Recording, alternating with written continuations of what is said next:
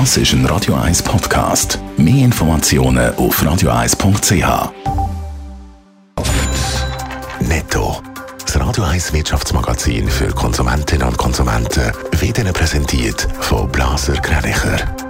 Wir beraten und unterstützen Sie bei der Bewertung und dem Verkauf von Ihrer Liegenschaft blasergreinicher.ch Adrian Sutter. Die Schweiz beleidigt bei der Pressefreiheit weltweit den 12. Rang. Im Vorjahr ist sie noch unter den 180 Ländern von Reporter ohne Grenzen noch auf Platz 14 eingestuft worden. Grund für Verbesserung vor allem das Ende der Covid-Pandemie.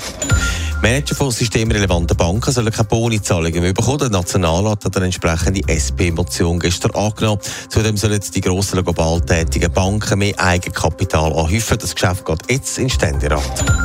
Mit Spannung wird heute auf die US-Notenbank FED und ihren Zinsentscheid geschaut.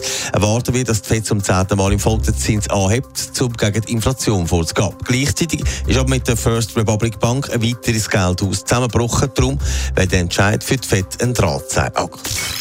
Die Corona-Pandemie hat in der Schweiz wie auch in anderen Ländern zu einer aufgeheizten Stimmung geführt. Darunter hat auch die Pressefreiheit gelitten. Adrian Sutter, wie vorher gehört, ist es jetzt allerdings wieder ein bisschen besser.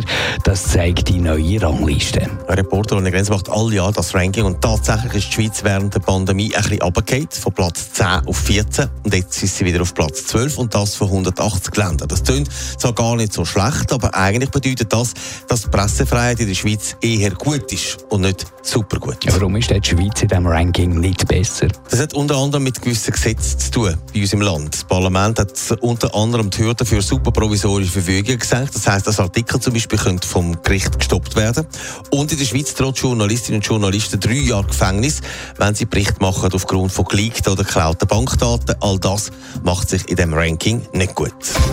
Netto, das Radio 1 Wirtschaftsmagazin für Konsumentinnen und Konsumenten.